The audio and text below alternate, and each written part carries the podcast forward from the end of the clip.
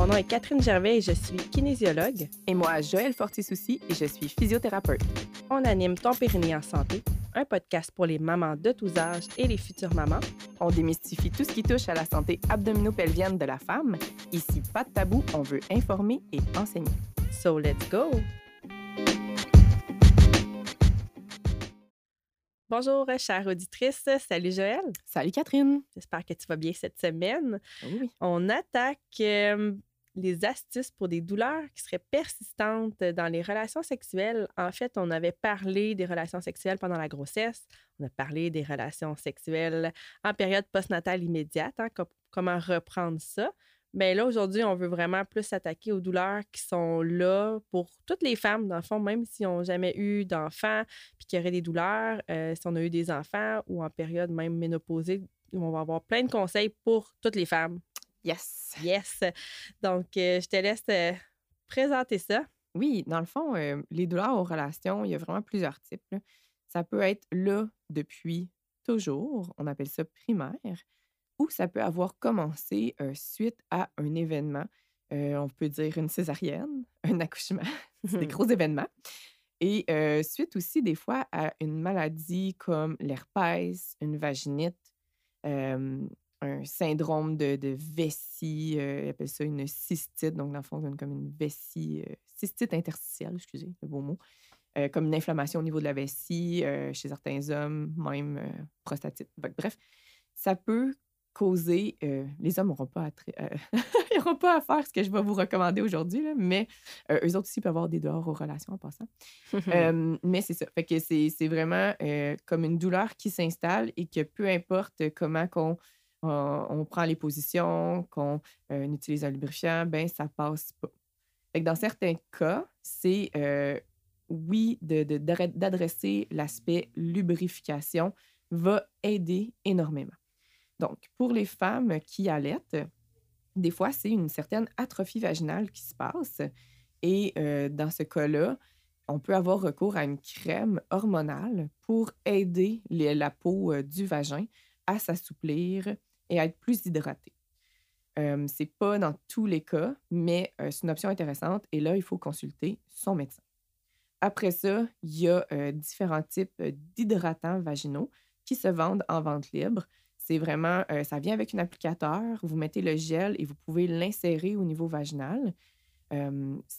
Mettons, ces douleurs-là, là, quand c'est la lubrification qui est en cause, là, souvent, ça va créer une certaine brûlure. On va avoir une impression de frottement. Euh, fait que je vous dirais, ça, c'est vraiment la première chose à essayer pour se soulager. là, la- le lubrifiant ou les hydratants, là, il n'y a pas d'effet négatif énorme à part euh, vous coûter quelques sous. là. Euh, C'est c'est très, très simple et très, très facile. As-tu des marques à nous proposer maintenant? Oui, les hydratants vaginaux, euh, je vous dirais, celle que j'ai le meilleur, les meilleurs commentaires, c'est le Ginatroph. Il existe aussi le Replants, qui est euh, très, très connu euh, puis recommandé par des médecins.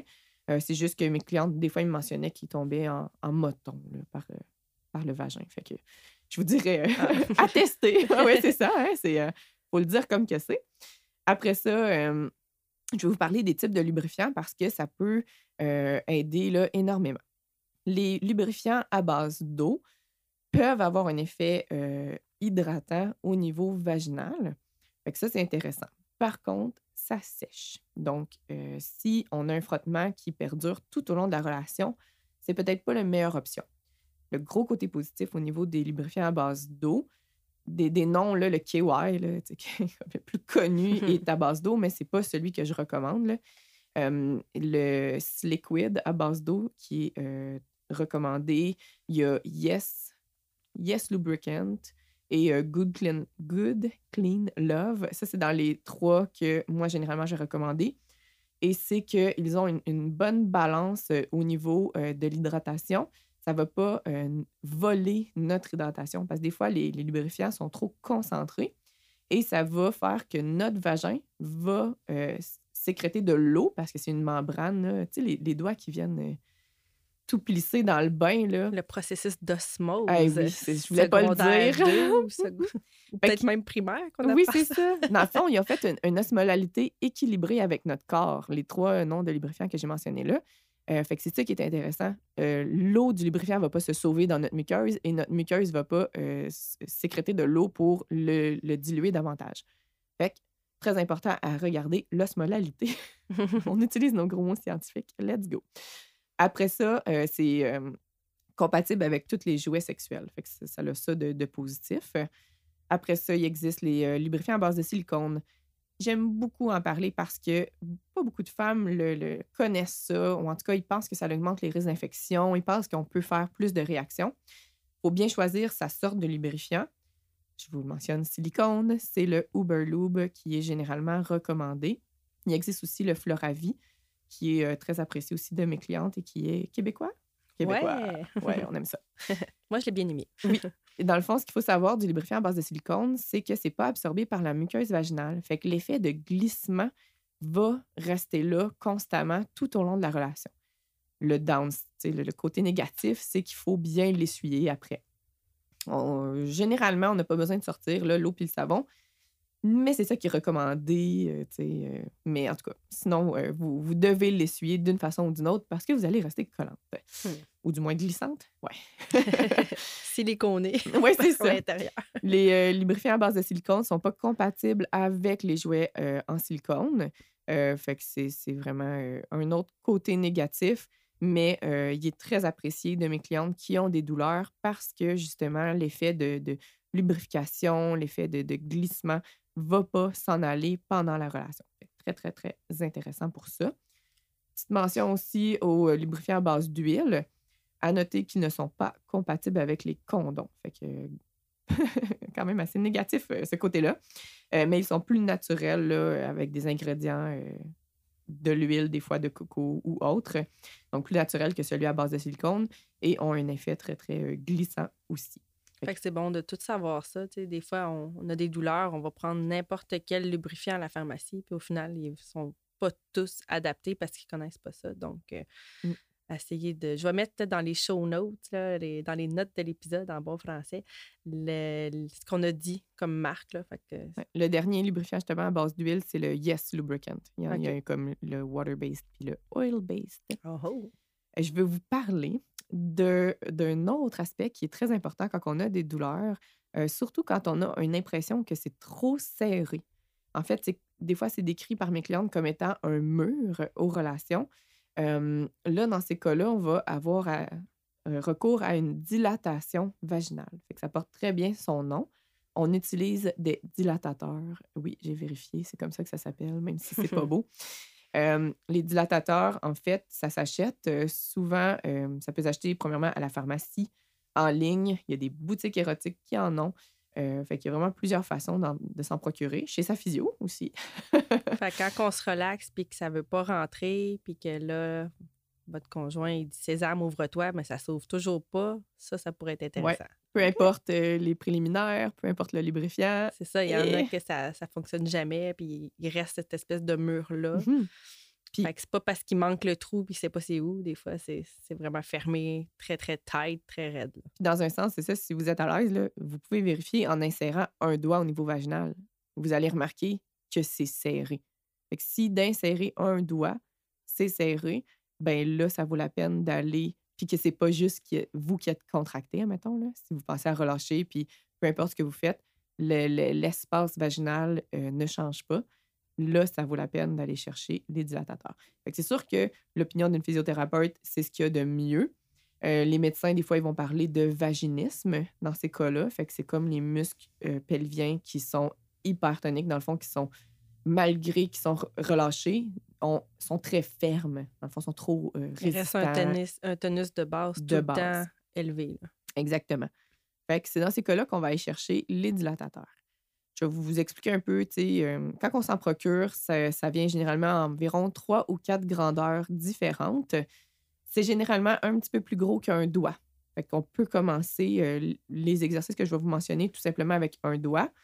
Là, je vous donne des, conseils, mais assurez-vous d'aller chercher de l'aide de votre professionnel de la santé. Ce n'est que euh, de l'information que je vous transmets. Euh, fait qu'il existe quatre types d'exercices qu'on va aller faire avec les dilatateurs. Fait comme je vous disais, on peut commencer avec un doigt. Le premier euh, mouvement ou la première chose à faire, ça va être l'insertion passive. Fait que là, on va insérer doucement le dilatateur et c'est tout. fait qu'on le serre sur toute sa longueur. Euh, deuxièmement aussi, le, dilatateur, il va changer en longueur et en diamètre, plus qu'on augmente de taille. On a un autre détail que vous avez besoin de savoir, c'est qu'on n'a pas besoin d'avoir un ou, d'être capable d'insérer un dilatateur de la taille du pénis de notre partenaire pour que ce soit correct. Fait que ça peut valoir la peine que si vous décidez de faire un programme de dilatation que vous pouvez retester quand vous vous sentez prête. Donc, l'insertion passive, c'est on insère tout simplement à la, au rythme qu'on est à l'aise. Ça ne devrait jamais provoquer de douleur. Après ça, on peut faire ce qu'on appelle le contract relâche. Ça le dit très bien. On vient contracter pendant un 10 secondes sur le dilatateur et on vient relâcher pendant 20 secondes. Et on peut faire ça plusieurs fois. Ensuite de ça, l'autre exercice, c'est les étirements. Et là, admettons qu'on compare l'entrée vaginale à une horloge, on va faire les étirements seulement vers le bas et vers les fesses. Fait que c'est à 5 heures environ, 6 heures et 7 heures. On vient faire des pressions euh, encore une fois. Faut pas que ça cause de douleur. Fait qu'un un léger inconfort ou une légère sensation d'étirement. Et on peut tenir l'étirement 30 secondes et répéter environ trois fois. Et finalement, on finit avec le mouvement de va-et-vient. Fait que ça, c'est plus intense et euh, il faut être rendu là. Clairement, c'est pas la première fois qu'on fait les exercices qu'on essaye ça. Et après ça, il faut progresser la vitesse selon notre tolérance. C'est pas mal ça qu'on peut faire avec les dilatateurs. fait que ça ressemble un peu aux exercices de, de plancher pelvien qu'on ferait sans rien, mais là, on ajoute euh, cet accessoire-là. Puis il y a d'autres exercices qu'on peut faire. C'est intéressant. Les résultats sont. Euh, oui, excuse, vas-y. non, c'est bon. Les résultats sont généralement positifs, mais dans le cas de douleurs euh, très chroniques ou encore si ça, a une origine primaire, fait que si on a toujours eu mal aux relations, ça se peut qu'il reste un certain inconfort aux relations. Mais pour la plupart des femmes, euh, ces protocoles-là, en tout cas, ça vient énormément faire de bien ou faire une différence. Pour certaines femmes, même des fois, la pénétration n'est pas possible et là, ça peut rendre au moins la pénétration possible. Fait que ça, ça pourrait être en combinaison aussi avec une thérapie si jamais vous pouvez penser que ça peut venir de quelque chose qui vous est arrivé dans votre vie. Là, je pense que les deux en combinaison pourrait vraiment être euh, très intéressant. Fait que, Il y a une partie qui est quand même aussi euh, probablement mentale hein, là-dedans, puis de savoir se relâcher. Fait que n'hésitez pas de vous entourer vraiment de professionnels là, pour euh, réussir à avoir une vie sexuelle épanouie, disons-le comme ça. Hein? Oui. On a juste une vie à vivre. Oui. ça va être le mot de la fin. oh oui. OK. Yes. Merci beaucoup, Joël. Merci à toi. Bonne semaine, tout le monde. Bonne semaine.